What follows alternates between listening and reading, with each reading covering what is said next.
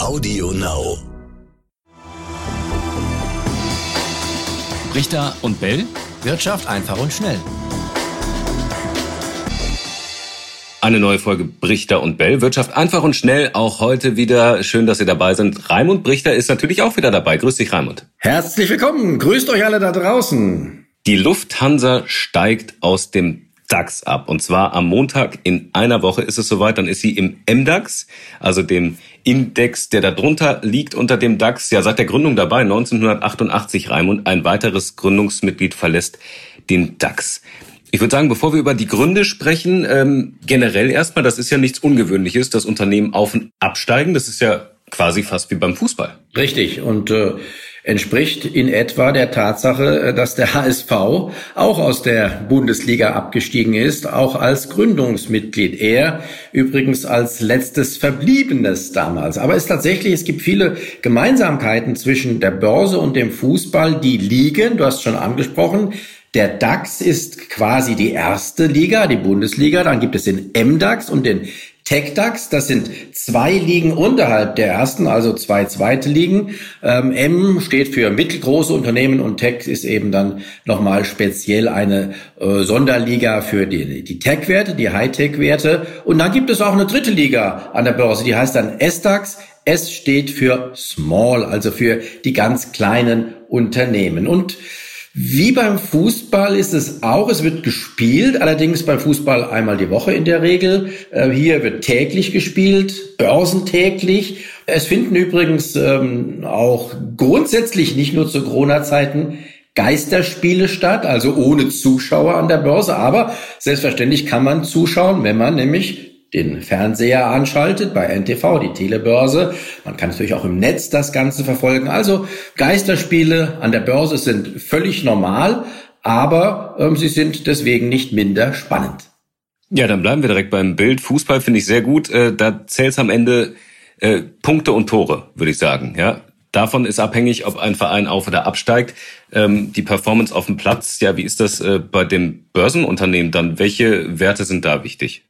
Da zählt die Performance auch auf dem Platz, äh, also auf dem Börsenplatz, auf dem Parkett gewissermaßen. Dann gibt es entsprechendes zu Punkten und Toren. Da gibt es einmal den Börsenwert und einmal den Börsenumsatz. Das Wichtigste, obwohl beide offiziell sind beide gleichgewichtet, aber ich sag mal, beim Fußball ist es so, dass die Punkte mehr zählen als die Tore und äh, nach meiner Erfahrung ist der Börsenwert auch das ganz, ganz entscheidende Kriterium, ähm, das also den Punkten entspricht. Was ist der Börsenwert? Das ist ganz einfach der Wert aller Aktien eines Unternehmens, die zurzeit an der Börse gehandelt werden. Kann man ganz einfach errechnen, indem man den Kurs für eine Aktie nimmt und den Mal nimmt mit der Zahl der Aktien, die in Umlauf sind. Und daraus ergibt sich dann der Börsenwert. Der Börsenumsatz ist das zweite Kriterium das eine Rolle spielt bei Auf- und Abstieg, also quasi dann die Tore äh, beim Fußball entsprechend. Der Börsenumsatz ist einfach die Frage, wie viel Aktien werden von einem Unternehmen täglich an der Börse gehandelt. Und wenn das viele sind, ist das gut. Wenn das wenige sind, ist das schlecht. Jetzt haben wir in der Bundesliga oder beim Fußball generell äh, in Deutschland einmal im Jahr einen Meister und aber auch einmal im Jahr Auf- und Absteiger. Ähm, wie ist das beim DAX? Wie oft steigen da Unternehmen auf und ab? Also im Prinzip ist es mal äh, ähnlich wie beim Fußball, dass nur einmal im Jahr aus dem DAX jemand absteigen kann und ein anderer, der sich anbietet, aus der zweiten Liga aufsteigt. Unterschied zum Fußball ist allerdings, dass es da nicht regelmäßig auf- und Absteiger geht. Beim Fußball haben wir immer die letzten zwei müssen auf jeden Fall absteigen aus der Bundesliga. Hier nur, wenn sich ein äh, Unternehmen tatsächlich so schlecht entwickelt, äh, was den Börsenwert anbelangt, also äh, auch den Aktienkurs damit im Prinzip, wenn es sich tatsächlich so schlecht entwickelt, dass sich ein Abstieg anbietet. Das dann zum Saisonende und Saisonende ist an der Börse dann auch im Unterschied zum Fußball meisten oder in der Regel äh, Mitte September. Ausnahmen gibt es aber auch, denn wir haben jetzt noch nicht Mitte September und du hast ja gerade gesagt, nächste Woche muss die Lufthansa absteigen. Ausnahmen gibt es äh, in dem Falle, in dem, wenn man es mal über, äh, auf den Fußball überträgt, wenn eine Mannschaft sich so schlecht entwickelt, dass es heißt, die muss vorzeitig absteigen. Das gibt's im Fußball nicht, aber an der Börse schon. Und die Lufthansa hat sich so schlecht entwickelt, dass sie jetzt vorzeitig also aus dem DAX absteigen muss. Ja, welche Rolle, und ich glaube, da denken viele direkt dran, spielt Corona bei diesem Abstieg? Naja, vielleicht weniger als man denkt. Natürlich ähm, ist die Lufthansa-Aktie wegen der Corona-Krise stark gefallen. Also ich sage mal, Corona hat den Abstieg äh, beschleunigt, aber die Lufthansa war schon auch im vergangenen Jahr vor Corona, was den Börsenwert anbelangt, ein Abstiegskandidat. Und ähm, deswegen, also sie hatte den Börsenwert, äh, der hatte sich so verringert und deswegen galt sie auch schon im letzten Jahr zumindest als Wackelkandidat und das hat die Corona-Krise jetzt natürlich verstärkt. Ja, zumal ja äh, fast alle Aktien, fast alle Unternehmen unter Corona gelitten hatten, also müssten ja quasi alle gefühlt absteigen, wenn es danach gehen würde. Ja, aber die hat eben besonders, äh, besonders stark unter Corona gelitten. Aber das Witzige ist ja auch, dass seitdem der Abstieg bekannt ist, sich äh, der Börsenwert der Lufthansa, also der Aktienkurs, schon wieder fast verdoppelt hat. Ja, also im Moment, ja, im Moment sehen, äh, wäre sie zwar immer noch auf dem letzten Platz äh, sicherlich und würde absteigen, aber es sieht schon mal besser aus. Und auch das muss man sagen, wie im Fußball ist ja auch ein Wiederaufstieg möglich. Wir hatten das im DAX schon, beim HSV haben wir es noch nicht. Der wird vielleicht wieder aufsteigen, aber ich bin selbst ähm, äh, als Frankfurter da gebranntes Kind. Die Eintracht ist mehrmals abgestiegen und wieder aufgestiegen in die Bundesliga.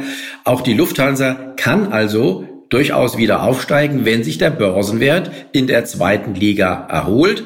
Dafür gibt es schon Beispiele. Infineon zum Beispiel, der Chiphersteller, der war auch schon mal abgestiegen und ist dann wieder in die Bundesliga zurückgekehrt. Wann ist das möglich? Dann im September oder erst im kommenden Jahr? Naja, im September glaube ich nicht. Also das, äh, das wäre zu rasch. Nein, äh, frühestens im kommenden Jahr. Aber normalerweise äh, äh muss man dann schon einer, einer, einer absteigenden Gesellschaft äh, mal zwei, drei Jahre gönnen in der zweiten Liga, um sich dort zu berappeln. Aber es wird natürlich vom Aktienkurs abhängen, ganz klar. Äh, sollte der sich wieder erwarten, so rasch erholen, äh, könnten wir schon im nächsten Jahr wieder äh, möglicherweise einem Wiederaufstieg der Lufthansa gegenüberstehen. Woran liegt das denn? Du hast es gerade gesagt, dass die Aktie tatsächlich nach Bekanntwerden äh, dieser Entscheidung gestiegen ist, dass die Leute dann zugreifen, äh, wenn die Aktie absteigt. Ich würde nicht sagen, äh, dass das jetzt wirklich einen Zusammenhang hat, dass also wegen des äh, bekannten Abstiegs dann äh, die Leute Aktien der Lufthansa gekauft haben.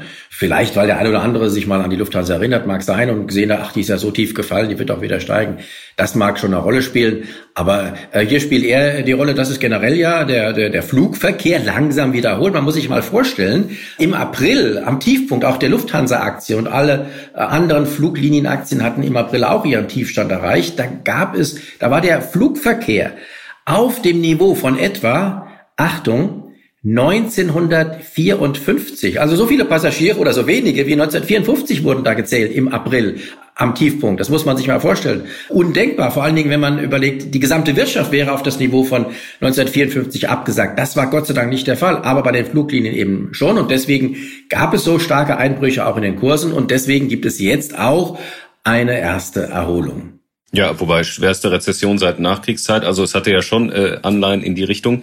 Aber Raimund, äh, kurz Ja, aber nicht 1954, das muss man mal festhalten. Also die Wirtschaftsleistung, die, wenn die auf 1954 zurückgefallen wäre, die gesamte Wirtschaftsleistung im April, äh, dann, dann hätte es hier ganz anders ausgesehen. Dann wäre hier alles zappenduster gewesen. Ändert sich was am Kurs? Wenn der äh, Wert jetzt im MDAX gelistet wird und umgekehrt auch bei der Deutschen Wohnen, wenn die jetzt aufsteigen? Normalerweise hat das keinen Einfluss auf den Kurs. Nein, nein, das ist äh, wie äh, eine Mannschaft auch im Fußball, die muss so normal weiterspielen und Tore schießen und auch Tore kassieren und so ist es an der Börse auch. Man äh, muss im Kurs äh, durch gute Ergebnisse oder auch durch Trommel schlagen äh, und, und für die eigene Aktie werben, muss man äh, für gute Kurse sorgen.